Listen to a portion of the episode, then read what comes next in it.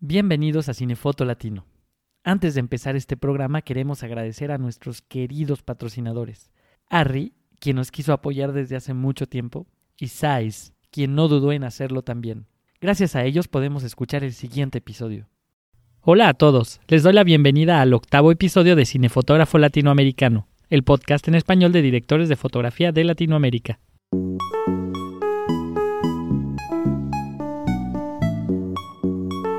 En este número hablaremos con Benjamín Echazarreta, director de fotografía chileno. Benjamín es parte de una nueva generación del cine chileno y ahora es socio de la ACC, Asociación Chilena de Cinematografía. Hoy tendremos una dinámica diferente. Así como lo hicimos en el episodio con Diego García, hoy dejaré la palabra a un amigo director de fotografía argentino, Juan Aguirre. Juan me ha apoyado mucho con episodios que irán escuchando próximamente. Junto con él estamos lanzando el Polo América del Sur de este podcast. Dejaré a Juan presentar al gran Echazarreta. Quiero agradecer a Benjamín por el tiempo y dedicación que le puso a este programa. Antes de empezar, quiero agradecer al More, del programa El Cine de Ibero 99 en México, que nos dio un espacio para dar a conocer este podcast. El día que me entrevistaron en ese programa, olvidé agradecer a las dos personas esenciales en este podcast, y con quienes sin su ayuda no podría hacer nada. Ellos son Kenia Carrión, que edita y mezcla cada programa, y Milton Barrera, que me apoya con las redes sociales y la página. Como siempre quiero recordarles que visiten la página de este podcast para que puedan ver el material visual de lo que vamos platicando. La página es cinefotógrafolatinoamericano.com. Para los que tienen duda y quieren ver el material visual de otros programas, simplemente hay que ir a la parte de archivos visuales. Les pedimos también que no olviden seguir nuestras redes sociales. En Instagram, Facebook, Twitter y YouTube estamos como Cinefoto Latino. No duden en enviarnos sus comentarios o las preguntas que tengan después de escuchar este programa, ya que Benjamín las responderá en nuestra cuenta de YouTube. Yo soy Alfredo Altamirano y les agradezco que nos escuchen. Ahora paso el micrófono a Juan y a Benjamín. Hola, hoy la entrevista no la va a hacer Alfredo. Mi nombre es Juan Aguirre.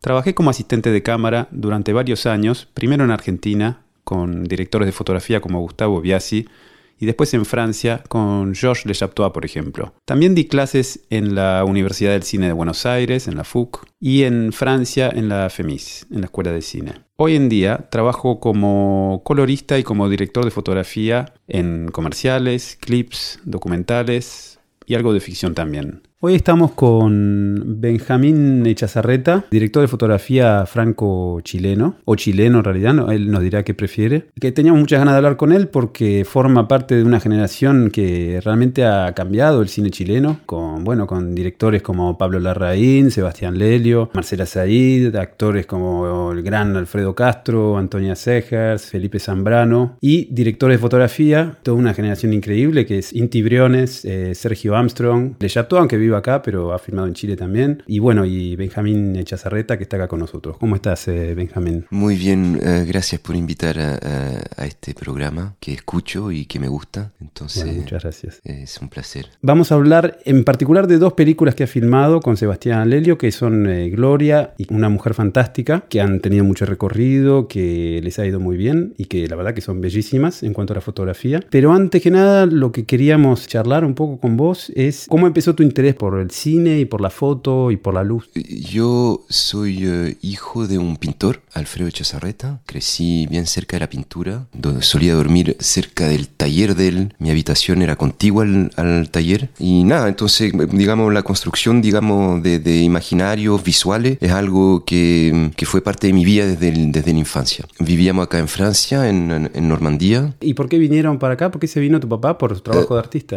Claro, mi padre sí, se, se vino desde muy chico, se fue como a los 22 de Chile, llegó acá a aprender la pintura y aventurarse un poco en eso, también porque en Chile para él era muy complicado querer, o sea, a- a ser aceptado como artista, digamos, eh, dentro de su familia y todo, entonces para Ah, él de, de ok. alguna forma era... Para vos fue mucho más fácil porque ya venías del palo. Claro, claro, para mí fue, fue más fácil. eh. Y luego mi madre se separó y se volvió a, a- a emparejar con un cineasta italiano, Carlo Bettin, que se dedicó a hacer producción mucho, producción de cine, pero al inicio también filmaba, solía filmar videoclip y todo en los 80 acá en Francia. Entonces me tocó mm, participar, o sea, desde, desde chico estar en algunos sets de Ah, extra. ok, ya, ya viste rodajes. y- Claro, claro, desde muy pequeño. ¿Y te acercabas a la cámara ya en ese momento o te interesaba más la magia del rodaje, del cine? No, la cámara en sí no, o sea, sie- siempre para un niño chico es, es algo bien intrigante, pero lo veía muy lejano, o sea, no, no era algo que ya, digamos, me imaginaba estar ahí, no, para nada. Luego nos fuimos a Chile el año, después, el año 90, eh, Ok. cuando volvió la democracia, nos fuimos con mi madre y con Carlos, mi padrastro. Mi, mi padre se quedó acá, mi padrastro Carlos se dedicó a hacer producción y empezó a trabajar con algunos directores chilenos allá. Yo terminé mi- el colegio y luego al momento de, de decidir y escoger qué hacer, no tenía nada muy claro en verdad. Pero se estaba abriendo una escuela nueva que la estaba haciendo un cineasta chileno que hace documentales y que también estaba muy vinculado al cine experimental en Chile con Juan Downey. Él abre, decía abrir esta escuela eh, ese año que fue el 94, primera escuela que se abre después de la dictadura, la Escuela de Cine de Chile. Yo tenía un compañero en, en- en el colegio que eh, era eh, mucho más cinéfilo que yo y eh, éramos bien amigos y él quería a toda costa estudiar cine y él eh, me cuenta de esta escuela y en algún momento decidimos inscribirnos juntos a la escuela. Yo fui acom- acompañando a este amigo y, y me, me- me tenía intrigado y, y me, y- y me parecía que había una bonita energía en la escuela y no sé, como que me, tenía curioso y, eh, y decidimos los dos juntos pasar el concurso de la escuela. ¿Y ya en la escuela tenías la especialidad, que definir la especialidad desde el principio? No, no, no, no, no, no. No. Eh, Era un curso común los dos primeros años y después los dos segundos años, o sea, eran cuatro años, lo- lo- lo- el tercero y cuarto año eran eh, especialización. Y ahí me, inscribo, paso el concurso, me, reci- me, aceptan en la escuela y nada, me lanzo ahí en esa escuela y... eh, Y empezaron ahí a y filmar los entonces era primeros una, cortos. era una casa, un barrio... ¿En qué barrio de Santiago? Pro- Providencia. eh, en Providencia, qué lindo barrio, sí. Entonces... Donde hay muchas casas viejas, grandes, sí. Claro, una, una casa grande, eh, antigua, pleno Providencia. Éramos 30 más o menos los alumnos recibidos y muchos de ellos eh, muy cercanos amigos ahora. Y dentro de ellos estaba Sebastián Lelio. Ah, ok. O sea que lo conociste ya en la escuela. Y había otros de estos que nombramos por ahí al principio, también me imagino, también en esa escuela. ¿Había toda una generación Eh, ahí? es- o eh, bueno, sí. eh, ¿Han seguido trabajando, quiero decir? En esa escuela pasaron muchos cineastas, más que nada directores.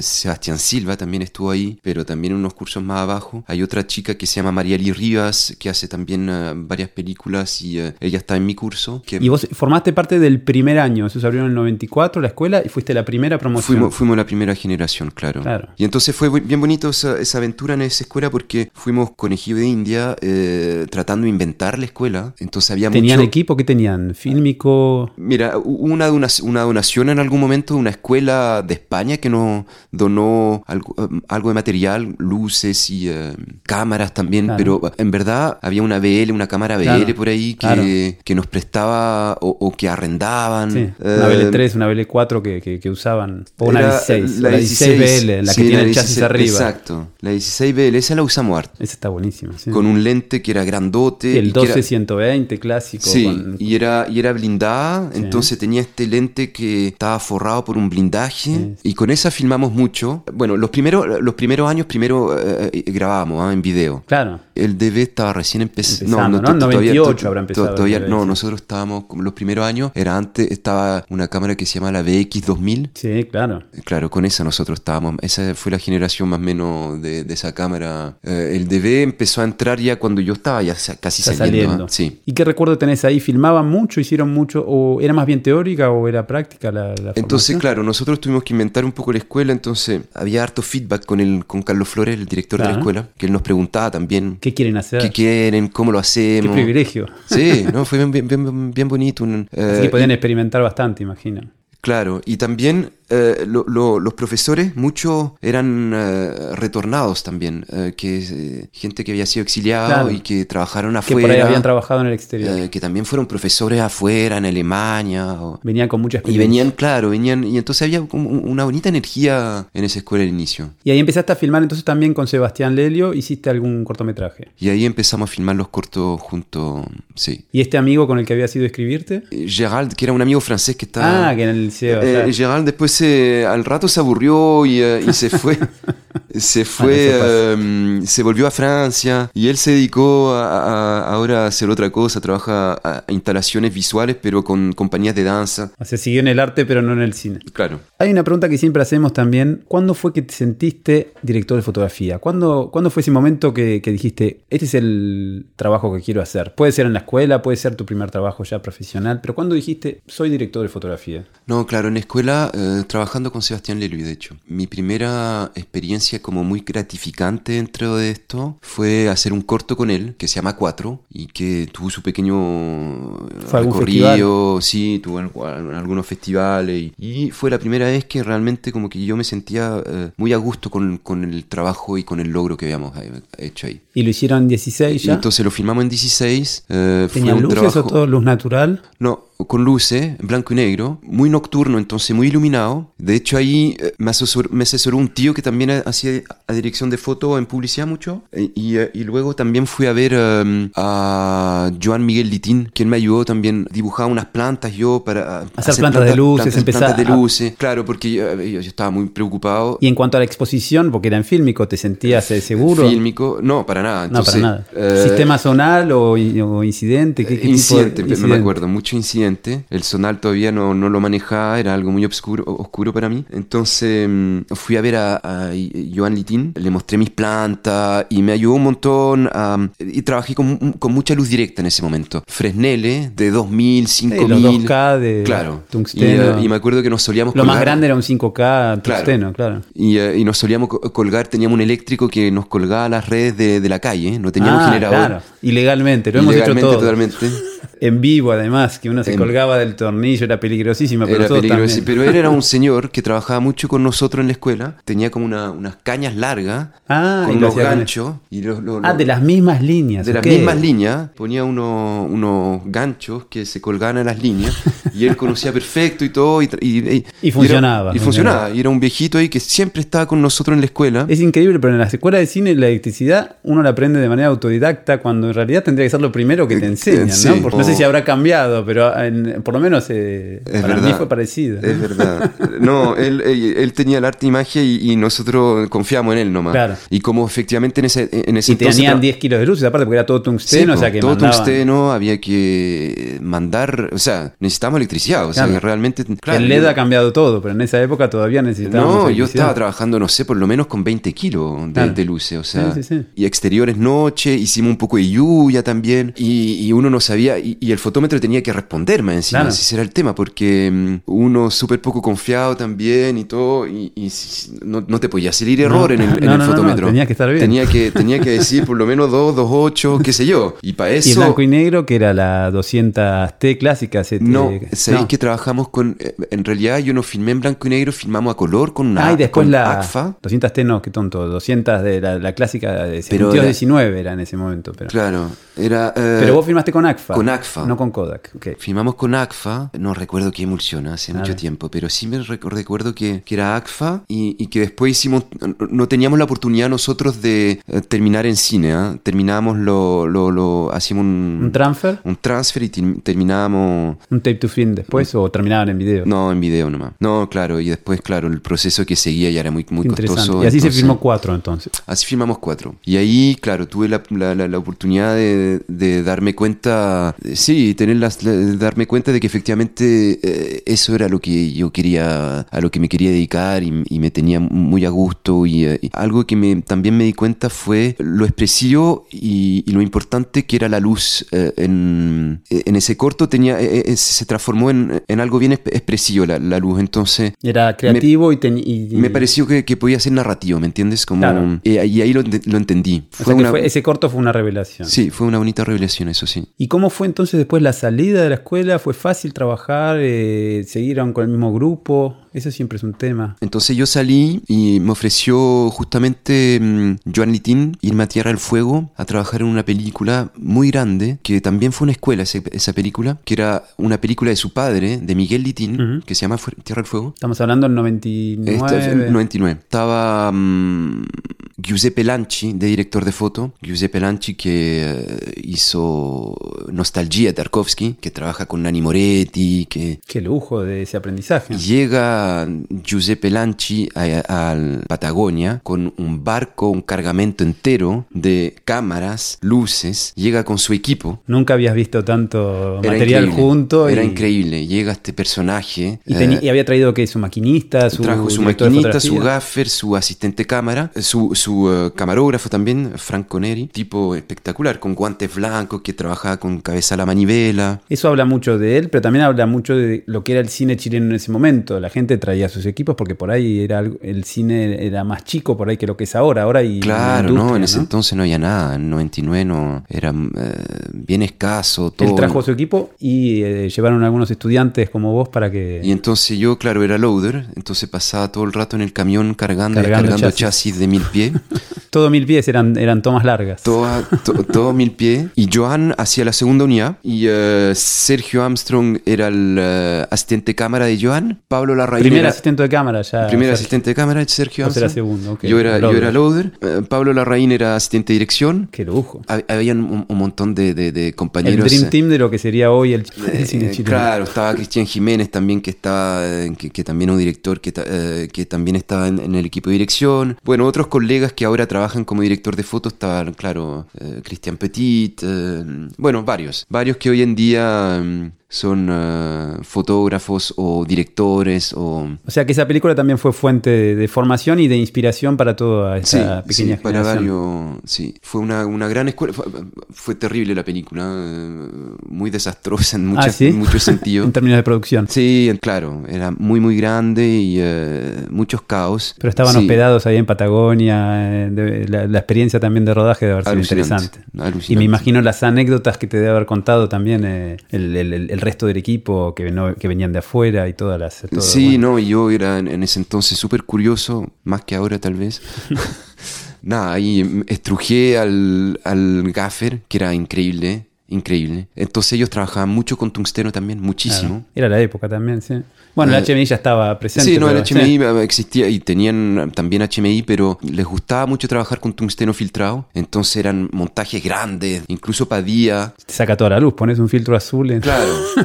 Entonces ponían unos 10, 20 kilos por las ventanas, eh, haciendo rayos de sol con eso. Y era la primera vez que veías un rodaje tan grande. Sí, y, y luego también trabajaban mucha luz rebotada, eh, tungsteno, ellos tenían esas mm, fotolas, pinzas, esas pinzas fotolas. Eh, me acuerdo que me, tenía muy impresionado eso, que ellos hacían un, ponían un 2x2, ponte tú, en tela, y ponían esta fotola, pero no sé, 50 fotolas rebotadas sobre esa, sobre esa tela. Rebotadas, no otra vez, mira. Y, y, entonces mandaban una luz toda suavecita. así iluminaban a Ornella Muti. A Ornella Muti, entonces le ponían esta luz de estas 50 fotolas rebotadas y después habían como 50 banderas más alrededor de esto. Y así hacían los interiores. Eran eh, eh, preciosos los montajes, muy, muy bonitos. Bueno, es la iluminación un poco europea. Bueno, lo que hizo Aronovich mucho el tiempo también, ¿no? Esa luz tan suave. Claro. Sí, ese fue el primer descubrimiento. Sí, yo estaba muy, muy curioso de cómo trabajan estos italianos. Así que fue una linda, una linda experiencia. Bueno, ahora por ahí lo que me interesaría es entrar ya así en, lo que son las estas películas tan, tan buenas que filmaste. Primero, Gloria. Gloria es una película que se estrenó en 2013 en el Festival de Berlín, ¿no? De Sebastián Leilo, eh, Lelio, perdón, protagonizada por eh, Paulina García, que se ganó el premio ahí en el festival. Y ese fue para muchos, yo creo que en el, mundo también como una... Bueno, están las películas de la Radín también, qué sé yo, pero eso fue como un, descubrimiento de, cine chileno para, para muchos en el mundo, yo creo. Fue una película de la que se habló mucho en su momento. En el título hay, hay como un homenaje ahí a John Cassavetes, ¿no? Eh, ya se había hecho una película llamada Gloria, también de una mujer así con de armas tomar. ¿Había, había estaba, estaba esta referencia o fue casualidad? No, no, era, una, referencia muy clara. Claro. O sea, de hecho, así como anécdota, cuando estábamos preparando esa película, Sebastián me mandaba artículos del, de un libro de Casabet. Ah, ok. Y me mandaba artículos que tenían que ver con, con, el manejo de la cámara. Y había algo muy importante que era mm, que es algo que también eh, tratábamos de acordarnos a- a- cuando estábamos filmando, que era cómo, cómo lograr de que la cámara también tenga una cierta espontaneidad. Toda la Entonces, cámara es en mano. En, Toda la está- cámara es en mano. En ningún momento, sí, es todo, todo en mano. Todo, todo en mano, sí. Ah, eh, ah, Hay un par de planos porque, de hecho, el, el plano que abre eh, es un plano con un, con un zoom eh, que se va cerrando sobre la, protagonista,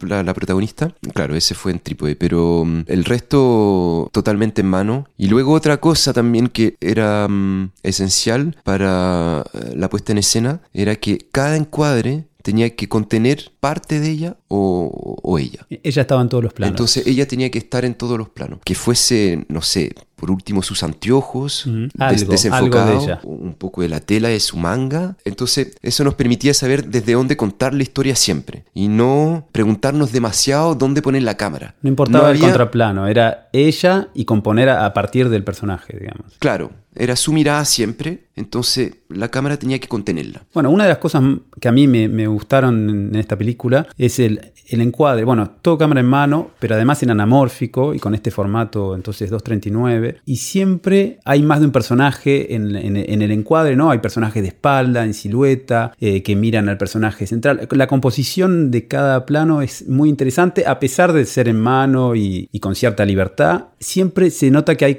que había como una preparación en los planos, ¿no? En- en integrar más de un personaje, pero siempre orientados hacia, hacia el personaje principal. Es muy, muy interesante el, el encuadre de la película. ¿Cómo preparaban las escenas? Era, eh, yo no sé cómo dirige Sebastián, es- está más centrado en la actuación. ¿Hablaba también de, de- de esto, de, de los encuadres, o vos proponías más? ¿Cómo, cómo era el rodaje? El gran desafío yo creo que empezó cuando empezamos a buscar las locaciones, que eso fue ya esencial. La primera película que habíamos hecho, el primer largo que hicimos juntos era una sola locación con Navidad, ¿no? En este era un abanico de locaciones, muchos lugares que mostraban Santiago también, que mostraban el recorrido de este personaje. Entonces, esencialmente nos concentramos muchísimo en la búsqueda de lugares que, que fuesen, que tuviesen identidad y que hablaran del personaje. ¿Santiago era un personaje también o no necesariamente era Santiago? Tal vez no tanto, ¿ah? porque nos estábamos centrando mucho en ella, pero sí necesitamos lugares que nos contasen de ella, ¿me entiendes? Y entonces, claro, eso fue dictando mucho la puesta en escena luego. Eh, Sebastián después em, empezó a hacer como una, mm, una pequeña pauta de algunos dibujitos, eh, entonces llegaba a diario, llegaba con unos, unos pequeños... eh, Una especie de esboces. Claro, unos esboces de cómo se podría filmar cada escena. Que después... ¿Pero eso durante el scouting o ya? No, no, no, eso fue durante el rodaje. Y eso después lo fuimos complementando, eh, conversando. Y luego, claro, la, la- la cámara tenía que lograr ser un poco improvisada. Mm. Tenía que mm, sentirse de que era una... Que respiraba, que Que, estaba ahí. respiraba y Ah. que fuese, claro, súper fresca, súper espontánea. Hay, hay un momento muy claro para eso, que es la, la escena en, la, la reunión familiar cuando, bueno, al que al final el tipo se va, eh, estoy spoileando ahí la película, pero no importa, y cuando y ahí se nota como si esta espontaneidad, en un momento se sientan y vos te sientas con ellos, después te parás y no sé, hay, hay como cierta, la cámara está ahí con ellos Sí. en esa reunión familiar, y al mismo tiempo da la sensación de que el cuadro está bastante compuesto, las posiciones están de- predefinidas, es como esa ambivalencia entre las dos cosas. ¿no? Esa fue filmada en, un en, el departamento de Sebastián, de hecho, de aquel entonces, y a, a dos cámaras. Entonces, Sebastián hacía una cámara, yo hacía otra, es con una red. Entonces teníamos dos cámaras distintas, Red One y Red Epic. Y había que macharlas después. Sí, había que macharlas después, que fue complejo igual. Mira, tenía la sensación de ver algo de grano, pero parece debe haber estado terminada por ahí en, en- Fue de que, claro, le pusimos una luz también Ah, eh, ok. al final, por ahí. más fílmica, que tenía una especie de grano. Y en cuanto a la luz, eh, hay mucha luz natural, ¿no? En la película había Sí, la verdad yo no, no tenía mucha... no había ah, muchos recursos.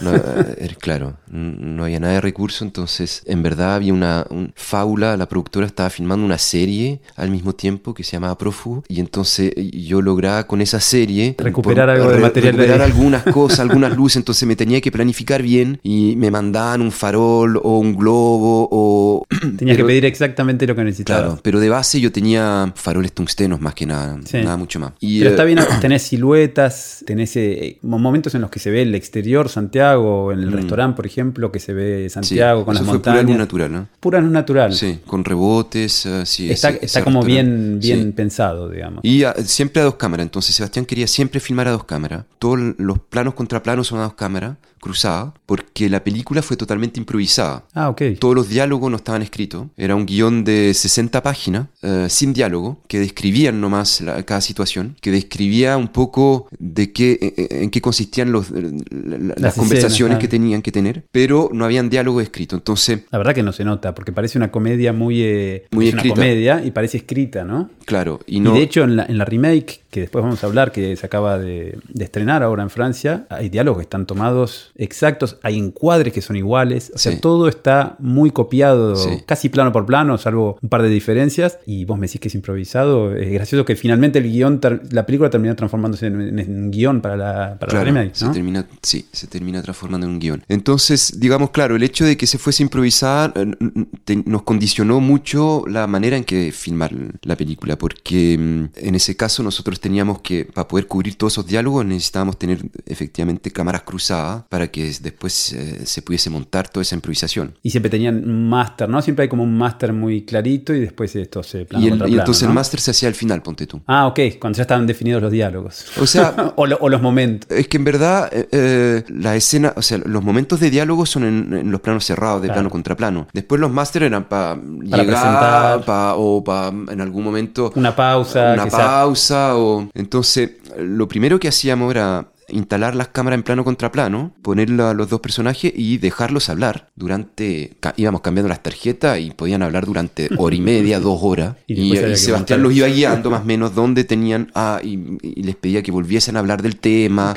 de aquel tema del de eh, O sea, una experiencia casi documental. Muy documental. sentido, porque tenías mucha luz natural. Claro, y, muy muy casabetiana, muy en verdad. claro. Muy casabetiana. Muy era- Casabets, claro. Sí, o sea, esa era la idea. ¿eh? Bueno, el resultado es excelente. La verdad que eh, tiene esa frescura y esa y al mismo tiempo esa libertad. Y bueno, y teníamos, y estábamos trabajando también con dos actores increíbles, eh, Paulina y Sergio. Sí, Sergio Hernández. que ellos lograron agarrar ahí eh, todo el ritmo y, eh, y encontrar esos diálogos que son preciosos, eh, espontáneos. Y la película, por ende, es muy fresca, muy Creo que viva. la actriz debe haber sido como sí, parte importante en la puesta en escena también, ¿no? Sin duda, sí, sin duda. ese- Sí, sí. Tema, tema escabroso, entonces, ahí hablamos de la remake que se acaba de, de estrenar acá. ¿Por qué no la hiciste? Claro, ¿por qué no lo hice? Si se puede contar, qué sé yo. No, eh, claro, trabajó ahí a Natalia Breyer, Natalia Braille, Eh, sí, una directora de fotografía argentina. Argentina, que ella está muy instalada en, en Los Ángeles, Sí. que tiene su equipo y todo el mundo ahí.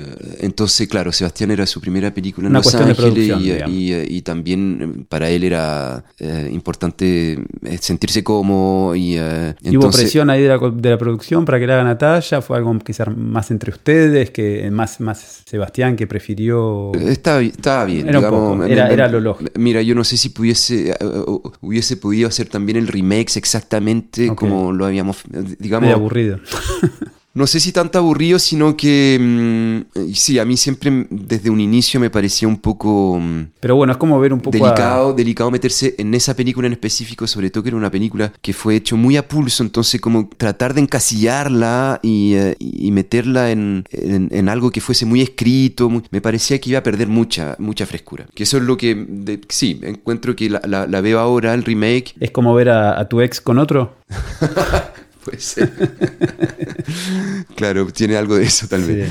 Pero bueno, es lo que decíamos antes. La remake está hecha plano por plano, o sea que mucho de lo que vos generaste en la primera película quedó en, Sí. la, en la segunda también. Sí, o sea sí. que en algún momento, en algún punto participaste. Hay encuadres que son iguales. No sé, estoy pensando, por ejemplo, en el plano de la calecita con las luces eh, que dan vueltas alrededor. Claro. a- esas cosas. Sí. Imagino que son ideas eh, que, que deben venir en parte tuyas o muchas de esas ideas y están calcadas. Calcada, eh, sí. esa, esa en específica eh, es una, una idea de Sebastián. Pero hay muchas cosas de luz que están de esto que hablamos de las siluetas, incluso las locaciones se parecen. O sea, realmente es, es muy, muy parecida la, la, la película, es, es llamativo. Sí, Sebastián quería realmente copiarla plano por plano. Claro, se lo planteó, ¿eh? el cómo, cómo enf- enfrentar esta película nueva. Y la verdad, él no sabría cómo filmarla de otra forma. Eso Claro. es lo que me dijo, ¿me entiendes? Entonces le- le- le era muy evidente y... Filmarla eh, igual, exactamente filmarla igual. Después lo que tiene esa película, para entrar ya en, en la, en la segunda película de que vamos a hablar, que es una película bellísima eh, desde la fotografía, que es Una Mujer Fantástica, yo creo que la remake de esa tiene mucho de la Mujer Fantástica. El tratamiento, todo el juego de los colores, la paleta de colores que vos utilizás en Una Mujer Fantástica, está un poco retomada en la remake de Gloria, llamativamente. es lo que me parece. No, hay como este magenta y cian, el azul, este, este juego medio medio a la que hace acordar algunas películas de, de- de estos juegos de colores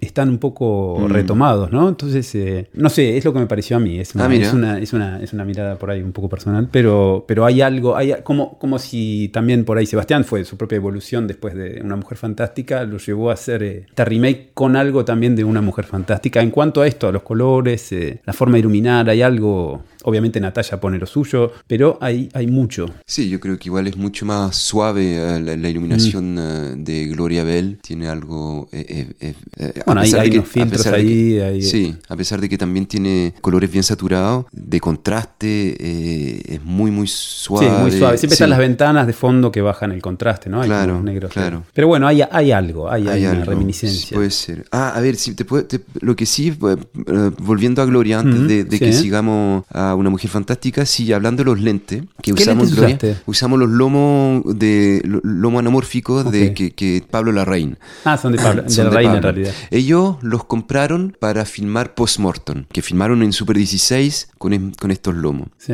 Y, Qué lindos lentes. qué Sí, lentes. y yo tenía, yo estaba al tanto de que efectivamente existía esta maleta de lente lomo en Chile y nadie estaba usando estos lentes. Pablo y Sergio los habían usado para postmortem. También, por ejemplo, en, en Neruda son esos lentes también, ¿no? Claro. Sí. Y yo sabía que estaban ahí fondeados, que nadie lo estaban usando mucho y todo. Y lo fuiste a buscar. y entonces- a desempolvar. Y, y yo que estaba acá, en, en Francia, en ese momento viviendo, ya estaba viendo que al- a, mi alrededor acá mucha gente estaba ha- haciendo esa, es- esa mezcla de lente antiguo con sensores nuevos, que estaba muy en boga. Llego a Chile, a Chile el, eh, que fue el 2013 por ahí, y le digo a Sebastián, Sebastián, probemos esto, probemos usar los lentes de Pablo. ¿Ya se sabía que eran anamórficos o no? ¿O era a raíz de los lentes? eh? Eh, no, No. fue realmente, escogimos el anamórfico, o sea, el- digamos, escogimos el formato y el, anamorf- el anamórfico a raíz de, de estos lentes que estaban ahí ah, disponibles. Y también por un tema de producción. Yo sabía Claro. que no, no había muy, poco, muy poco dinero en esta producción, entonces eh, teníamos estos lentes porque estaba produciendo Pablo, Mm. o sea, Fábula más bien. Entonces fuimos, partimos a hacer unas pruebas de estos lentes con la Epic y ahí Y Sebastián, y. Sebastián, claro, quedó fascinado. Dijo, oh, esto es interesante y todo puede ser, eh, sobre todo que nosotros queremos filmar siempre con una referencia de ella. Sí. Entonces, Que los fuera de foco sean estas así. Claro, Ah, no, y que, y que estuviera esta composición de la que te hablaba tú- antes. Que, que claro. siempre fuese fácil integrarla a ella también. Sí. Entonces, el, el scope también nos permitía Sí. eso. Bueno, hay un momento en, en esta misma reunión cuando ella se va a hablar por teléfono que lo está buscando al tipo y ella se va como al fondo a la cocina y están todos que la miran y están, claro, están todos oscuros y, y- en el borde de- del plano que te permite este, este encuadre y ella central, iluminada, hablando por teléfono buscando Claro, al claro. tipo, ¿no? Como estos Sí. encuadres. eh, eh. Sí. No, esa- Así esa- que el anamórfico fue, fue parte, y esos lentes en Fue bien particular, clave, ¿eh? fue bien clave como... que han filmado tantas películas en Chile, estos lentes además. Y ahora, claro, y después se volvieron muy de moda. Después de, de Gloria, como que... Todo el mundo quería esa imagen. Claro, yo, yo los volví a usar también en otra película y, eh, y Sergio también ahí los, los volvió a rescatar y... eh, y Bueno, a mí me pasó, yo filmé una película en Chile con Le Chaptois y que se llama Los perros, ¿no? Claro. Eh, viendo Gloria, ahora reviendo Gloria, me daba cuenta que incluso había encuadres que Marcela Said no los había robado, pero estaban muy cercanos a cosas que habían. Mira. O sea, que realmente yo creo que debe haber sido una referencia para. para se puede hacer cine en Chile, se puede hacer cine de esta manera, ¿no? Hay como una, una generación que se anima a filmar y a filmar eh, bien y a filmar eh, historias eh, interesantes, porque esto es una historia, además, eh, filmar a una mujer de 60 años, no sé qué edad tiene el personaje, en este momento de la vida que yo a priori no es sexy en el guion, pero sin embargo se termina transformando en una película interesantísima, ¿no? Realmente muy, muy, muy impresionante lo, lo, que están haciendo o lo que hicieron ya en, Chile con, con, estas películas. No sé qué, no sé si estás, si te parece que, que, que, hay una manera diferente de filmar en Chile a partir de lo que hacen ustedes. Eh, Fábula, vos. Eh. Sí, ahora mira, esa experiencia en específico de Gloria fue algo, no sé si me voy a volver a encontrar con, con un proyecto de, con ese momento de, esa, de, esa, forma, ¿me entiendes? Porque hoy en, hoy en día las películas en las cuales trabajo y, también con Sebastián son películas mucho más construidas a nivel de guion, a, a, nivel de puesta en escena. Esta era una, mm, claro, es una joyita que, que se fue inventando también ahí mismo, muy improvisada, que eso ya no existe, claro. Es más difícil hacerlo ahora. Es más difícil hacerlo ahora. Y, fue, digamos, la base del proyecto fue la improvisación. Era um, algo esencial. Es algo que ya veníamos trabajando con Sebastián antes en, Navidad, en la película anterior, pero que no nos resultó tanto la improvisación. Eran era actores más, más jóvenes, costó mucho más a, los actores también, como entrar un poco en esa dinámica. Claro, hacen falta los actores. Es como Scorsese necesita esos actores para hacer esa película, ¿no? Sí. Entonces, eh, eh, esta tenía el mismo, la misma dinámica de, actuación y todo, pero con actores ya mucho más potentes, eh, con más experiencia más que nada. Y claro, se, se, se envolvieron increíblemente bien. O sea, claro, se ganó el premio ahí. Claro, bien merecido bien merecido, sí, totalmente.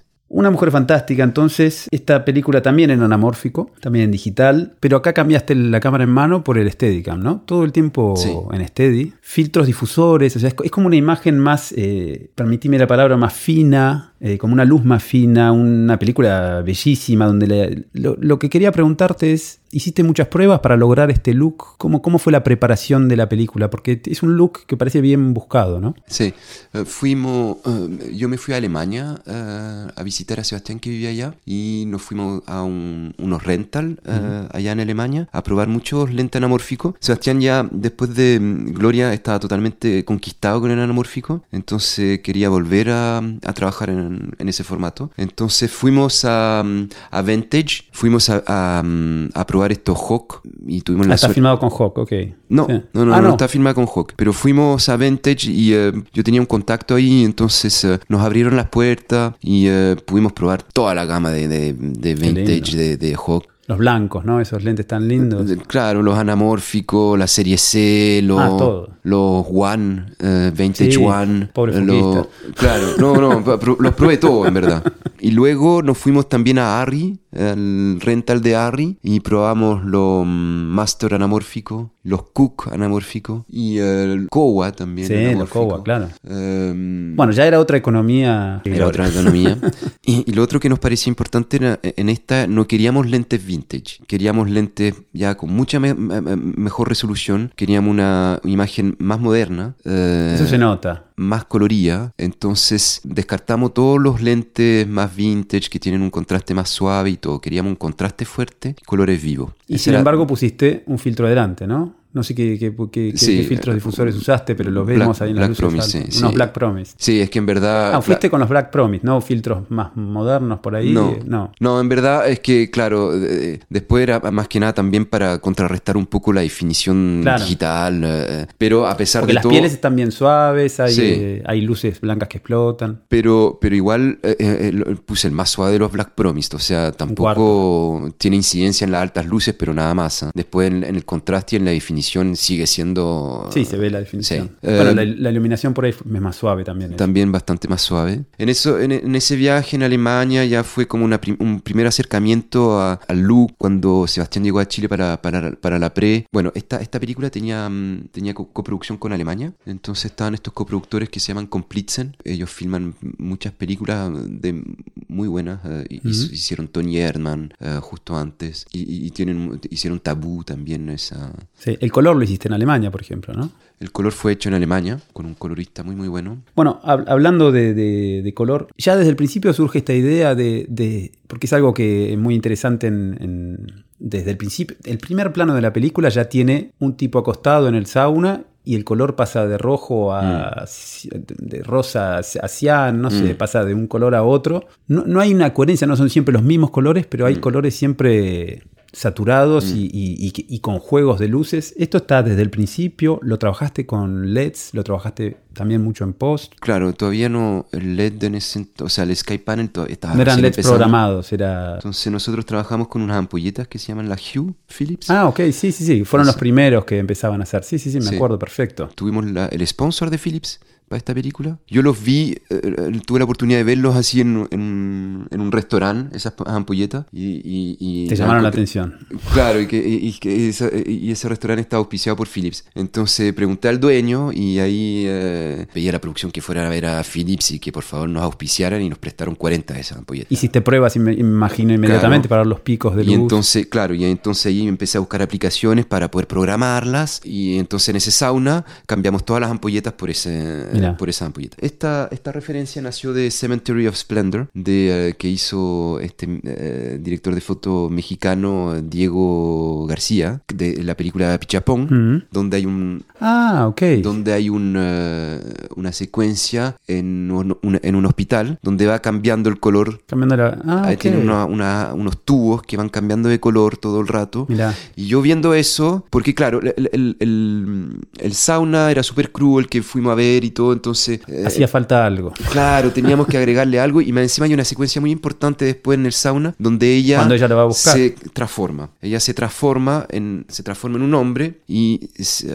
empieza a recorrer el sauna y nosotros queríamos en ese momento tener como algo que también tuviese una transformación permanente. Y entonces el hecho de cambiar de color este espacio va cambiando, va rotando y, y- y el espacio mismo también va cambiando, como ella. Entonces eh, fue una... Una metáfora de esta metamorfosis. Claro, una Ok. metáfora y un, y un bonito hallazgo. Y ahora se hace mucho, ¿no? Cuando aparecieron los Sky, los Sky Panel de Sí. todo, el, todo, el, todo el mundo programa, lo vemos Claro. mucho en publicidad, Sí, programa luz, ahora, cambio de claro, lo sé yo. en ese momento por ahí era más original también. En ese momento, sí, cuando aparece era bastante nuevo. Con los Hue, mirá vos. Pero, Eh, y fue con los Hue. Pero bueno, de- de- de- reconozco que fue ahí eh, eh, una inspiración de, Diego Ok, García. perfecto. Otra cosa que te quería preguntar también relacionado con esto es, hay algo muy interesante en la película que son, hay todo el tiempo momentos poéticos, en los momentos de, aparición de, de Orlando que se murió, cuando Marina lo, lo ve y tenés, por ejemplo, antes de que, an- al principio, al principio tenés este momento de amor entre ellos cuando se dan el beso al principio, que es mágico en cuanto Mm. a luz, increíble ese cuadre, que había, imagino que había que mostrar esa, Mm. esa- ese amor en, en- en Sí. luz y está perfectamente logrado con esa luz también de color, en contraluz, fantástica. Después, pero después ya cuando se muere tenés la reflexión en los anteojos, cuando ella está en el estacionamiento, que él aparece en los anteojos y la luz eh, eh, parpadea, en el lavadero del auto, cuando el tipo entra así de la penumbra y lo vemos a través del espejo retrovisor. Te- y tenés una serie de momentos eh, poéticos eh,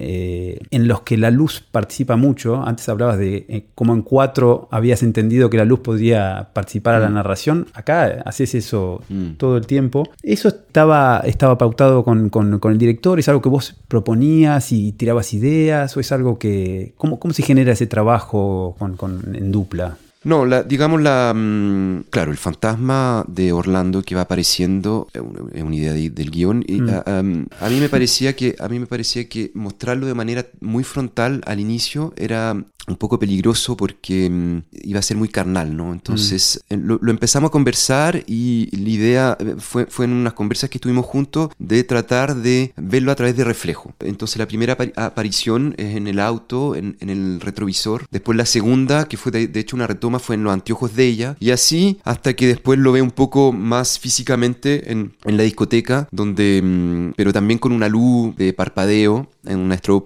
estroboscópica. Entonces también aparece y desaparece todo el rato. Era una manera, claro, de que el fantasma también no fuese tan evidente, tan frontal. Pero eso sí, nació de, de conversaciones entre él y yo. ¿ah? Eh, Y en cuanto a espejos hay como un cambio, ¿no? Al principio se ve él reflejado en espejos, en estas en imágenes tan lindas, y después ella, al final de la película tenés ella en el espejo que van transportando los Claro. tipos flexible que se mueve, la tenés a ella con el espejo sobre su sexo que se ve ella misma en una imagen pictórica lindísima además, la puesta en abismo de los dos espejos al final antes de que entre a cantar, al final termina ella dentro del espejo, ¿no? Claro, claro. Las Cuando una vez que se despide. Las multifacetas de, de nuestra protagonista Marina. Sí, está- está- eso estaba totalmente escrito. ¿eh? Toda esa mm, referencia al espejo y todo. eh, y había muchas más. Claro, Eran, bueno, sí. sube las escaleras, están, los, están Sí, en todos lados espejos. sí, Qué difícil filmar eso, ¿no?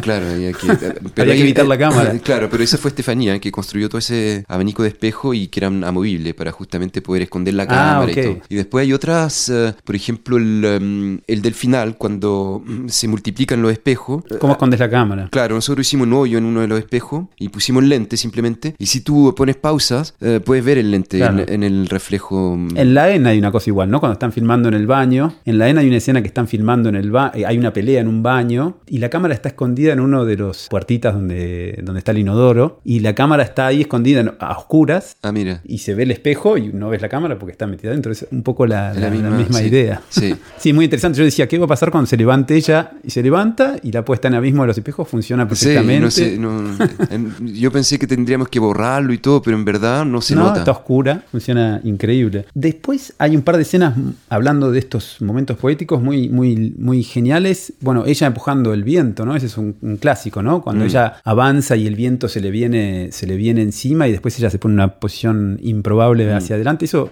¿Cómo, ¿Cómo la hicieron? ¿Está hecho en postproducción? O sea, para que ella pueda avanzar así. Bueno, eso es una referencia a Buster Keaton. ¿eh? Esto primero eh, nació de eh, Sebastián quería efectivamente ella luchando contra, contra el mundo, con- y que, pero que siempre terminaba parada. Entonces, la primera, mm, digamos, lo que estaba escrito era que se le caía una fachada de una casa encima. Y ella Ah, seguía escena. parada en, en una de las ventanas. La clásica imagen de Buster Keaton. Y luego eh, empezamos a investigar todo eso en la pre, eh, cómo poder lograrlo, cómo poder lograrlo con efectos medianamente mecánicos, pero también era muy complejo de poner ahí en escena y todo. Entonces, de a poquito, eh, revisando el material de mm, Buster Keaton, de repente estaba esta imagen que eh, estaba como eh, en un par de secuencias antes de, esta casa que se le caía encima. Y estaba esta imagen de Buster Keaton luchando contra el viento en, eh, en 45 grados. Y entonces eh, ahí en las conversaciones como que, ok, ¿y por qué no este, este personaje inclinado y todo podría ser interesante y todo? Luego la manera de hacerlo fue muy sencillo en verdad. ¿eh? Teníamos un traveling muy largo de unos, no sé, 40... ¿Es en Providencia también? ¿Ese No, fondo? No. no. Parece, ¿no? Sí, un poco. Puede ser que Ah. no, era en el barrio Yungay, bastante más eh, abajo y son, claro, son fachadas continuas de distintos colores y entonces ahí, claro, bloqueamos la calle y pusimos un traveling largo, dos ventiladores grandes que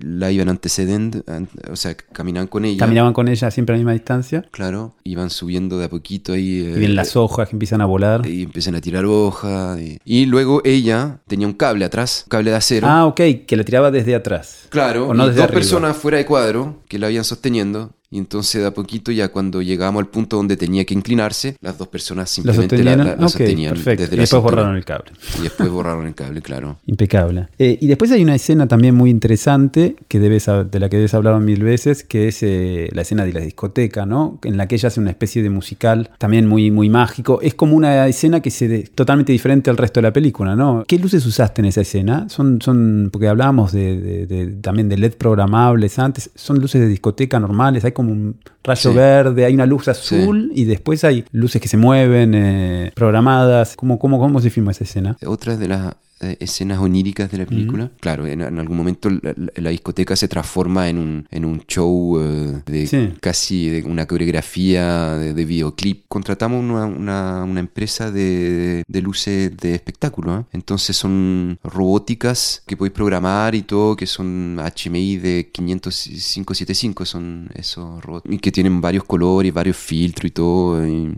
Sí, como un DMX programable que ellos van tirando. Claro, ok. entonces eso, claro, hicimos alguna composición y todo para que tuviese una cierta simetría y que se viese bien y que estos rayos blancos... Porque es relativamente corta en realidad, pero muy eh, intensa, ¿no? Sí, como, sí. Y al final de, la, de esta escena ella se va como hacia cámara, que está como en una grúa ella o es la cámara con- que se mueve. No, no, no, con cable ella. Ah, con cable, Sí, se va para la- arriba, La, ¿no? tiramos con cables para arriba, sí. Muy interesante también. Bueno, la verdad que es una película increíble. eh, eso, tiene ese tratamiento del color. La verdad que es, es espectacular. Cómo fue muy, muy bien recibida. eh, de hecho, terminó ganando un Oscar. ¿Cómo, ¿Cómo es ganar un Oscar? ¿Sirve para algo? ¿Te trae trabajo? ¿No Sí. sirve para nada? No, sí trae trabajo, no lo puedo negar. ¿Da confianza? Da con- más que nada a los demás, yo creo, ¿eh? porque a uno, uno sigue... eh, Con las mismas inseguridades. Sí, no, llega al set y no sabéis qué hacer todavía. y- pero por lo menos los demás, claro, creen que es una sabe cómo hacerlo. Sí. Eh, no, sí, fue, fue bien espectacular ese momento. El, ¿Estabas allá? estabas Estuve, sí, estuve, fui. de- sí, porque en algún momento se creía que podía pasar y entonces yo, claro, ahí me, me- me pagué el pasaje y Dijiste, bueno, tengo que estar. Sí, no, claro, esto no sé si va a volver a pasar, entonces fue bien único y un bonito momento, lo pasamos increíble. Y a raíz de eso entonces tuviste llamados de, de Sí. productores. Sí, me fui a filmar de hecho hace poco una película en China, que filmamos en parte en China, parte en Francia, con una directora china. Después, eh, sí, en Chile también, digamos, da- empecé a trabajar muchísimo más también. O sea, no, claro, fue Seguís siendo el mismo, pero tenés esa garantía. un gran eh, impulso. Qué bueno, qué bueno, qué Sí. ¿Cómo, cómo, cómo es filmar en Chile hoy en día y cuáles son las diferencias con, con Francia o con otros países en los que has filmado? ¿Has filmado una película en China, decías ahora? o- Lo, lo bonito de filmar en Chile tiene que ver con que se, uno inventa un cine. No hay nada muy establecido, no hay un...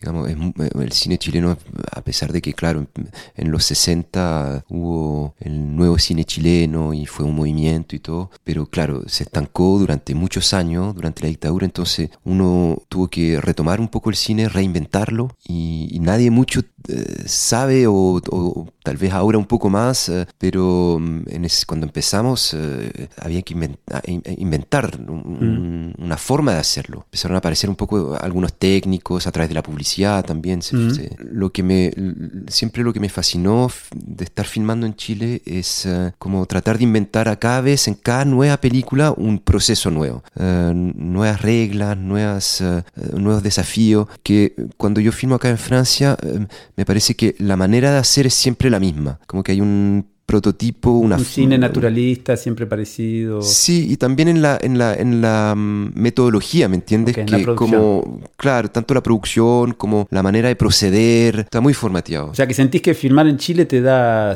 una Y- libertad que en otro lado no tenés. Eh, estoy seguro que en Francia también hay, hay gente que trata de filmar de otra forma y todo, y que se inventa, y, pero no, no me tocó, al menos. Ok. No me ha tocado y todo. Y... Para mí en Chile cada película era un nuevo desafío y entenderla desde el guion y cuál era la, la propuesta mm, o, o encontrar la dinámica de rodaje que se adaptase a ese guion, ¿me entiendes? Estábamos hablando de Gloria, que fue un equipo chico, muy improvisado. Después, claro, Una Mujer Fantástica era totalmente otro esquema de, de producción, que también encontramos otra forma también de enfrentar esa historia, de filmarla de otra forma, de pensarla también eh, previamente. Eh, fu- eh, Cada película desde la preproducción pide algo y Claro. eso termina Claro.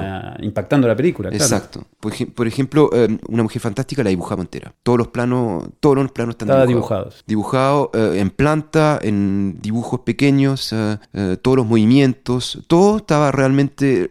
hay un folleto que después sacó ahí el- los premios Fénix, sacaron un, un pequeño folleto de- del, del libro rojo de Sebastián. El libro rojo era el libro, un cuaderno rojo que Sebastián andaba trayendo para arriba y para abajo, que dibujamos juntos. Nos fuimos eh, previamente, antes del rodaje, una semana, Sebastián y yo, a dibujar esta película entera en este famoso cuaderno. Librito. Y eh, los premios Fénix después lo publicaron eso. Y eso se nota, porque la película es, es eso, son, son- es una pintura atrás de la otra, Mm. ¿no? Tenés los, no solo los colores, los juegos de luces que hablábamos antes, pero los encuadres, todo, se nota que está perfectamente pensado. Mm. Hay películas que son más libres, como Gloria, como decía, Claro. y esta que está y funciona y se ve, ¿no? Claro. Ahora, yo tampoco he hecho tantas películas acá también en Mm. Francia como para poder eh, darme el lujo de como poder comparar tan... Pero sí, filmé aquí con, eh, con un director eh, francés eh, que se llama René Ferré y con él hicimos cuatro películas. Y, y en cuanto a Chile, ¿es lo mismo al principio, cuando filmaban eh, Gloria o cuando se empezaron a, a- cuando se empezó a filmar eh, esta generación que salió de la escuela empezó a filmar? ¿Es lo mismo que ahora o se aburguesó un poco igual en cine en Chile? No, se aburguesó. se aburguesó un poquito, sí, ¿no? Porque eso es lo que termina siendo más dura la cosa. Sí. No, ahora hay mucha serie ahora que se filma en Chile Claro. también, entonces eso, hace de que los técnicos también son más exigentes, también eh, con respecto también a, lo, A la forma manera, a la manera de trabajar, ¿me entiendes? Quieren saber más y quieren poder anticipar más y eh, uno tiene que empezar a planificar mucho más. Creo que mm, no me molestaría volver a filmar algo así como Gloria, más espontánea y eh, Más a la casa, Bets. más a la casa, Bets, pero tal vez con un poco más de recursos. Eso me, me encantaría. O sea,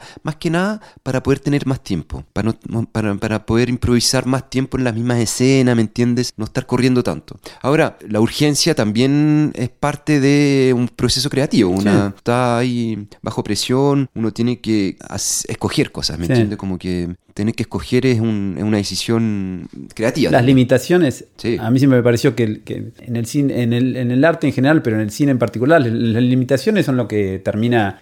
Uno cuando va a filmar siempre se impone dogmas, ¿no? Dice Mm. voy a filmar todo en contraluz, todo a 2.8, todo en tele, todo en gran- claro. Uno se, se- se impone como reglas Mm. que después tiene que... re- Y esos límites son los que terminan dando una coherencia artística. Por eso todos los avances técnicos, por ejemplo, cuando quieren darte 12 puntos de, de latitud o te quieren... eh, ahora quieren que hacer el foco en postproducción, ¿viste? Mm. Claro. Claro. no sé si va en el sentido del arte. También está bueno, las limitaciones son parte Sin de- duda. O sea, el, el- el- asunto es claro, es como poder tomar decisiones de una manera controlada. Claro. ese- ese es como el deseo, como de poder pensártela varias veces. y- pero eso ya, posponer todas esas decisiones, porque es posponer. todo el En algún momento hay que posponer. hacerlas. En algún momento tienes que tomarla. Entonces, eh, igual, digamos, el hecho de estar ahí bajo presión, en el impulso y todo, Sí. eh, también son decisiones que uno se tiene que aferrar y, Seguramente una o dos cosas. Después uno dice esto lo tendría que haber hecho diferente, acá Claro. tendría que haber. Pero, pero, está pero la adrenalina de rodaje y tomar también- decisiones también es, eh, es parte Sí. del proceso creativo. Y también el error también es algo que... Error repetido de ese estilo, ¿no? Dicen. También es crea estilo, pues sin duda. Eh, me hablabas eh, antes de que arranquemos de una película que filmaste que se llama Cielo. Yo no la vi, que es un documental. Sí, es un documental que filmamos en el norte de Chile con una canadiense, Ujú. eh, Alison McAlpin. Ella vino a Chile porque descubrió el, el desierto chileno y vio ese cielo estrellado y eh, que- quedó asombrada. Y entonces me invitó a, a, a que hiciésemos este documental en, el norte. Fuimos a mm, varios observatorios, conocimos a varios científicos con los que conversamos sobre filosofía, sobre la posibilidad de vidas en el más allá, Es una película medio mística, entonces. es un poco mística. Y también estuvimos como conversando también con gentes, gente que vive también en esa zona, arrieros, eh, recolectores de huiro. Digamos, hay como un, un abanico de miradas eh, sobre este cielo que eh, es, es bien evocativo. ¿eh? Uno, es cierto que cuando uno se para allá, El cielo es enorme, eh, están es las bien espectacular. Sí. Entonces fue Pero muy- cada punto de vista, cada mirada de ese cielo es diferente. Eso es la película, digamos. Claro, ellos, claro, hablan de su percepción, de, de sus avistamientos también. De... Y entonces fue bien bonito porque es una película muy nocturna y, y tratamos de filmarla de una manera muy sencilla también a nivel de luz y todo, porque, porque era un documental y porque eh, no da lugar tampoco para estar iluminando mucho. Entonces empezamos a trabajar mucho con velas, con em, trabajamos con dos cámaras. Trabajamos con una cámara que es la Sony FS7, que es una cámara ya más estándar de documental y todo, que es muy rica al, al hombro. Eh, en ese momento también estaba apareciendo esta mm, cámara de foto, la Alpha eh, 7S, que nosotros la empezamos a subir a, a 12.800 ASA para ¿Y el poder ruido? filmar con luz de luna. Y la verdad es que las noches son realmente maravillosas porque yo solamente trabajaba con un pequeño rebote para las caras, entonces Y lograbas exponer con la luna y, y llena. logra- imagino, sí. y logramos exponer con la luna llena. Y hay muchos retratos de estos personajes andando en el desierto, con el cielo estrellado y con esta cámara ultra sensible. Y es, es bien mágico. Qué ganas de verla. Es, es bien mágico. Y, eh, y- Las estrellas que uno siempre las hace en postproducción. Acá las Claro. estaba filmando en vivo. no, ahí eh, fue el cielo, claro, es magnífico y, eh, y- y- también trabajamos con, con- con pequeñas luces LED también que rebotábamos por ahí por allá, pero es bien mínima la, la iluminación que hice, solamente la, la posibilidad de captar con esta cámara que fue mm, un, bien, un, bonito hallazgo para, ese, para esa película. Para ese proyecto. Sí, pues me, me han llegado muchos comentarios sobre la foto, porque es bien especial. Eh, Tiene algo de- como que uno no suele ver. Claro. Eh, y eso te hicieron una entrevista ahí en American Cinematographer. Claro, la, American Cinematographer que, que ocurrió es que me ganó un premio en un festival que era que eh, uno de los premios consistía justamente en un artículo en, en el American. Entonces eh, ahí tuvimos una conversación con, con un periodista de ahí y claro, ya, ya ha ganado otros premios la película. Una película sobre el cielo en el que filmás realmente el Claro. cielo de noche. La película sobre qué trata entonces ese, ese como medio mística, decís. Es- es- sí, es, es más que nada un, un- una aproximación filosófica sobre el cielo. Entonces eh, es una aproximación de ella también, ¿ah? de la directora, hay una voz en off de ella que va eh, como contando un poco su percepción y, tratar de entender un poco este cielo. Entonces es mística, filosófica, sí, y un poco poética también la película, es, bastante poética diría yo. Y ahí que la filmaste prácticamente solo, imagino. Y la filmé, claro, con un sionista y la directora y yo los tres. Y con harto, teníamos una maleta de lente también, de lente fijo de foto, algunos que habrían más que otros, uh, Nikon, Canon, uh, ella trajo hartas lentes de, de, Canadá y mm, con, con esos adaptadores Novoflex, uh, algunos que habrían, claro, uno o dos, entonces que permitían ahí tener harta sensibilidad. Te quería hacer una pregunta que no te hice antes. ¿Cómo es tu relación con los equipos? ¿Siempre firmas con la misma gente, siendo que vas y volvés, cambias de país, qué sé yo? ¿O, eh, o, vas cambiando dependiendo de la película? Em, Últimamente he estado trabajando bastante con la misma gente. ¿Encontraste un equipo, digamos? Sí, hay un foquista que me ha acompañado a China, a Ecuador también. Jonathan Maldonado. Jonathan Maldonado, sí, con él he trabajado mucho. Él trabaja harto con Sergio Armstrong también y él ha estado metido en todas las películas grandes chilenas. Es alguien que le, apasiona mucho el cine, entonces eh, le, gusta estar en el set, le gusta estar ahí. Eh. Y, luego hay Porque vi que en, en Gloria tenías un fotógrafo francés, un fotógrafo, un foquista francés, ¿no? No, eh, tiene, un ah, nombre, tiene un nombre francés. Tiene nombre francés, pero, pero ah, Yo me dije que al principio había llevado un francés y que después se iba con Jonathan. No, no, no. no, Cristian es, fotógrafo ahora, de hecho, pero él trabajó en muchas películas chilenas también antes eh, de, de, foquista. Y luego hay un gaffer con el cual yo trabajo también mucho ahora, el Pichi. Eh. Sí, no, él logra anticipar mucho, eso me tiene muy contento. Entiende ya... Lo que hace falta. La, manera en que, en que, funcionamos y,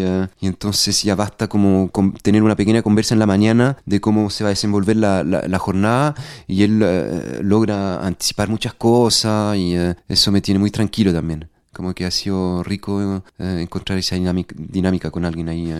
O sea que te vas a quedar en Chile aparentemente. Por ahora estoy ahí. Por ahora estás ahí, ya veremos.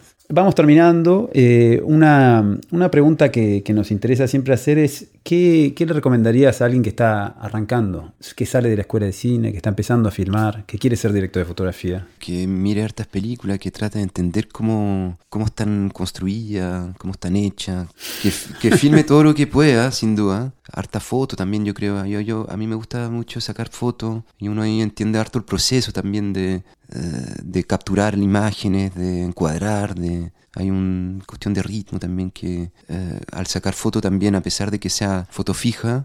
Te quería preguntar eh, sobre la mm, creación de la... Vos ahora participaste de la creación de la Asociación Chilena de Directores de Fotografía. ¿Cómo, cómo fue ese proceso de la, de la ACC que se creó en 2016, 2015, 2016, ¿no?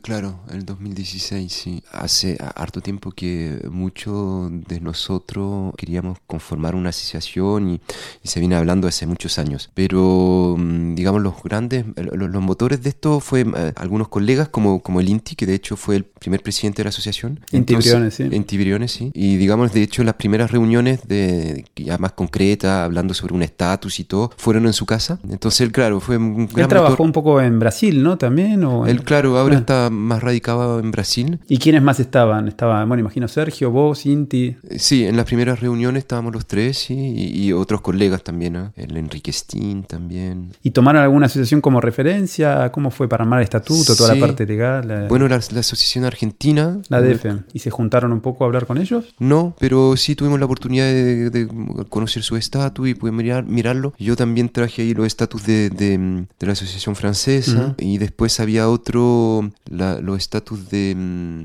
Imago también, que, que, también están ahí publicados y todo. ¿Y qué les permite esa asociación, más allá de compartir información? Eh, ¿Sentían que era necesario simplemente? Ahora todos los años nos estamos juntando, una vez al año al menos, hay un pequeño salón que organizamos donde invitamos a colegas a hablar de, de sus proyectos, o sea, proyectamos parte de sus películas, a mí me invitaron, ponte tú ahora, a hablar de una mujer fantástica, entonces fue una charla con extractos de películas película y todo. Y también invitar a mm, constructores, ahí Harry también ha, ha venido a presentar algunos de sus productos. Y también nos permite estar también vinculado a la, la FELAC, que es la, la Asociación del- de Fotógrafos Latinoamericanos. Entonces, eh, a través de, de nuestra asociación pudimos integrar esa, que mm, ahora Ponte tú se van a juntar en Guadalajara y, eh, y nos permite estar vinculado también con al- ya a la, a Asociación de, la- de Latinoamérica. Entonces, mm, sí, está, es bonito como eh, sentirse vinculado eh, dentro Formar de parte de una Latinoamérica. familia y- también. Sí,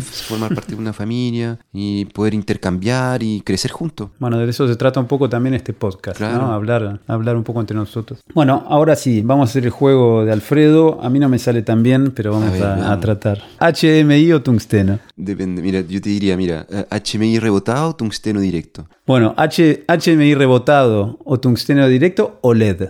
Me gusta el LED ahora, me- me- fue un bonito descubrimiento. Sí, por ahora. Entre, sí. esa- entre esas opciones. Sí, bueno, sí. ¿Y LED bueno. o el sol? Ah, no, el sol, claro, no, sí, no, sin duda. ¿Cámara fijo o en mano? No, es que no, no, no, no puedo ser tan dogmático, no, no me sale. No, eh, depende del proyecto. Depende, del del proyecto. director Vale, y esa, del proyecto. vale esa respuesta. Depende del proyecto. Tele o gran angular. Eh, me gusta el gran angular, ¿eh? Eh, hay una cercanía con el actor que me gusta. Óptica nueva o óptica vieja. Ahí hablaste un poco. Depende del, depende del proyecto, sí. ¿Esférico o anamórfico? Yo te diría que tal vez anamórfico porque mm, me gustan las aberraciones que provoca el anamórfico y, y entonces eh, con todas estas cámaras digitales de hoy en día eh, creo que claro, uno busca eso un poco. ¿En general filmás así con un formato alargado o, o son estas, eh, estas películas de las que hablamos nomás? Mira, me encantaría filmar cuadrado, pero no los directores no. sale. No, son los Ah, directores, son los directores que no, sí. quieren. Fílmico digital. Quiero volver al fílmico de todas Eso. maneras, pero es difícil, sí. Es difícil. Difícil en, la- Hay que en Latinoamérica, o sea, en Chile No quedan eh, laboratorios. No quedan laboratorios, en Latinoamérica ya, eh, me parece que queda uno, uno Queda- en Argentina, ¿no? En la Universidad del Cine. Y- Pero no hay, no hay más laboratorios profesionales. Claro. digamos. Queda en la Universidad del Cine Claro. que hace películas, hace cortos. No, el único lugar donde en Latinoamérica donde nos queda eh, es México. México, claro. Mira, he estado yendo al cine últimamente acá y vi tres películas seguidas sí, filmadas sí. en ci- en, Super 16. Sí, sí, sí, cada vez más. Hay como Ah, una vueltita. Pero es, es eso, es un último coletazo, parece. Sí, puede ser. 1, 3 o 5, 6. Es que no, no, te diría cuatro. 4. Perfecto. Dos, ocho o cuatro. Compromiso. Es que sí, no, no, no. no 1, 3 no- demasiado. No, no soy muy fanático del desenfoque pleno y que no, no deja de entender nada en el fondo. Y también eh, el 5.6 me parece que es demasiado redondo y, y no permite mucho las aberraciones del lente. Entonces, a mí me gusta el 2.8 en verdad. El 2.8. 2.8, 4, ese es como mi Tus diafragmas. Sí. Eh, ¿Lente con filtro o sin filtro? Filtro de, de difusión. Uso ¿Usas varios superpuestos? No, yo los voy cambiando, las intensidades y todo, pero. Y filtros de color eh, he hecho un poco de vez en cuando en algunas películas, pero no tanto en verdad. Pero me gustaría eventualmente tratar de encaminarme un poco por ahí, no sé. eh, creo que lo que pasa es que mm, es muy fácil, uno va repitiendo mucho Lo la manera de filmar y eh, eh, las herramientas con las cuales uno trabaja. Entonces, uno trata de cambiar los lentes porque sí traen otro color, otro contraste y todo, pero, pero también por momento no se da. Bueno, ahora están los de los formato grande, el Signature, todos Sí, esos bueno. lentes nuevos que por lo menos empezamos a ver lentes eh, Sin duda. Eh, diferentes. Sí. Eso está bueno. Más allá del gran formato, digo, los lentes son diferentes. Y No, y también la, la- la- la relación al gran formato, digamos, el, el La forma de encuadrar, todo, Sí, ¿no? y el lente, la- cómo, cómo, cómo se percibe el, el mundo a través de esos Mm, lentes. la geometría. eh, es una. Sí, eh, da otro espacio, otro volumen que Nuevas herramientas. es muy atractivo, sí. ¿Muevo una cosita y estamos listos en rodaje o necesito media hora? No, yo voy afinando ta- ca- ca- ca- entre cada toma, voy afinando todo el rato. Siempre afinando un poquitito. Sí, sí, y me, y me, claro, y empujo un poquito más y un poquito más y todo el rato pido. da- da- Cada toma es diferente. Sí, cada toma, y claro, y por momentos me alegan, me dicen, oye, pero la continuidad, y le dije, no, no te, no, lo Claro. último que hay que preocuparse es de la continuidad, ¿ok? Cada plano tiene que quedar bien. ¿Una cámara o dos cámaras? Siempre voy a preferir una cámara, pero en verdad me importa mucho el resultado, entonces, eh, de, de la película en sí, en, en general, entonces creo que dos cámaras es veces. súper complejo y Ah. todo, pero uno logra tantas cosas también con dos cámaras. En cuanto a actuación, claro, lo que te contaba y de Gloria, si Gloria lo hubiésemos, lo hubiésemos filmado una cámara, no, no- no Se sería esa película. un montón de cosas. No sería esa película. Y eh, no, pudiese- no, no, no, no- no hubiéramos podido improvisar de la manera en que improvisábamos. Esos diálogos hubieran tenido que ser escritos y no, no lo fueron, ¿me entiendes? Entonces me conflictúa mucho ese tema porque yo tengo esa conversación con Sebastián todo el rato. eh, que Él por quiere- favor, él le gusta una filmar a dos cámara, cámaras. él fi- le gusta filmar a dos cámaras y todo el rato ¿Y es un muñequeo y todo, pero al, pero al mismo tiempo lo entiendo tanto que me mm, eh, es como tratar de renunciar un poco a la fotografía para que la película también eh, tenga más libertad y me, ¿me entiendes? o sea que en filmar a dos cámaras habría una concesión igual con respecto a la sí, luz. sí, es una concesión, pero para el bien mayor, ¿me Sí, entiendes? lo importante es la película. Sí. ¿Quién encuadra la segunda cámara si esas dos cámaras? ¿Sebastián? En una mujer, o sea, en Gloria sí, él hizo la segunda cámara, pero después se la quité porque eh, Estaba mirando otras eh, cosas. Claro, estaba muy desconcentrado y también una cosa es que él iba mirando solamente una cámara al final. Entonces era delicado porque eh, después teníamos que poner replay o yo le iba comentando un poco lo que había visto. Y en estas películas por ahí más grandes que empiezas a hacer ahora también, ¿usás camarógrafos? ¿Se dice encuadrando vos? ¿Para vos es parte esencial de la fotografía o no necesariamente? Operar la me- cámara. Me, me gusta, me gusta poder encuadrar. Eh, lo que pasa es que, claro, el lente, donde, donde está el lente, converge en todo. Converge la actuación, converge la luz, converge, eh, digamos, es un, un lugar muy estratégico para estar en el set. Entonces uno va entendiendo mucha desde ese punto, porque uno va construyendo para ese punto. Uno, uno va viendo desde, desde ahí, entonces es un lugar muy como... Si yo estoy en un monitor que está a 3 metros incluso desde ese punto, no, no, no entiendo eh, de la misma forma. Entonces está bien, uno va viendo un poco la coherencia del conjunto en el encuadre y todo, pero no me acomoda para trabajar. Eh, ¿Nouvelle Vague francesa o Nuevo Hollywood? Yo debo reconocer de que aprendí más de la Nouvelle Vague francesa, pero por mi formación más que nada. Entonces le debo bastante a eso. ¿Color o blanco y negro? Color, sí. Es más desafiante, parece el color. Es, es difícil como... Pero es difícil que el color, con, con dominar el color. Eso es un... Es muy fácil que se te arranque, de que no tenga sentido, de que... mm,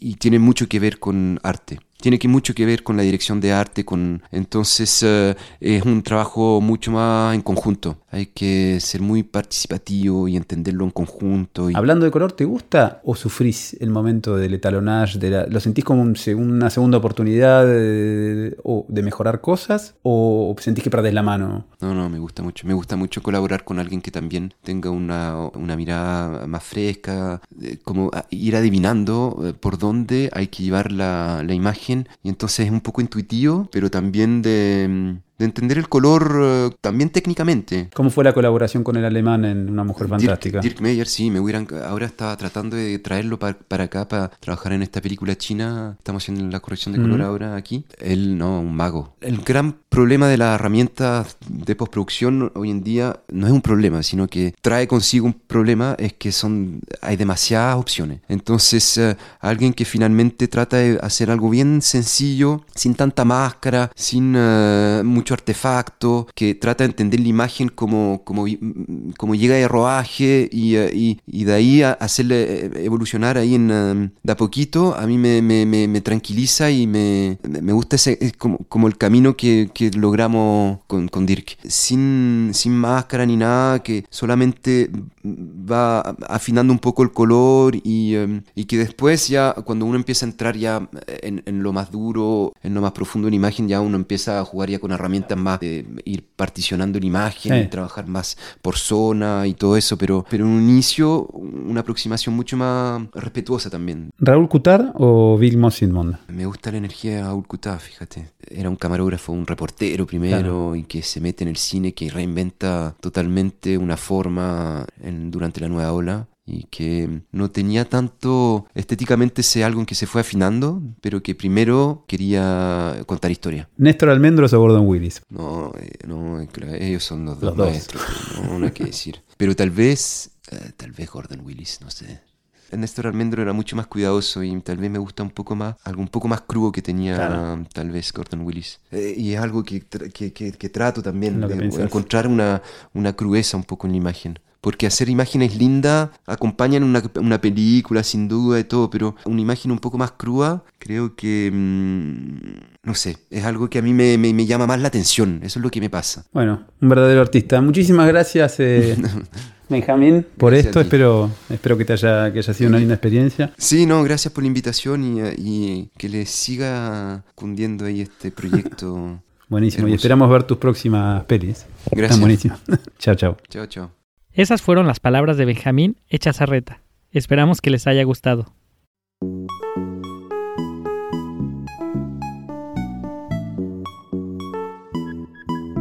Recuerden visitar la página de este podcast, cinefotógrafolatinoamericano.com, y los invito a que dejen sus comentarios ahí o en su plataforma de podcast preferida. No olviden abonarse a Cinefotógrafo Latinoamericano en su reproductor de podcast preferido para que reciban una notificación cada vez que un nuevo episodio esté disponible. No olviden tampoco seguir nuestras redes sociales. En Instagram, Facebook, Twitter y YouTube estamos como Cinefoto Latino. Este podcast es una producción independiente con el apoyo de la AMC. La edición y mezcla fue realizada por Kenia Carreón. La página web y las redes sociales están a cargo de Milton Barrera. La música es una obra de My Single List y se llama The Moon, que pueden encontrar en SoundCloud y de la cual dejaremos un link también en nuestra página web. Nos vemos en el próximo episodio.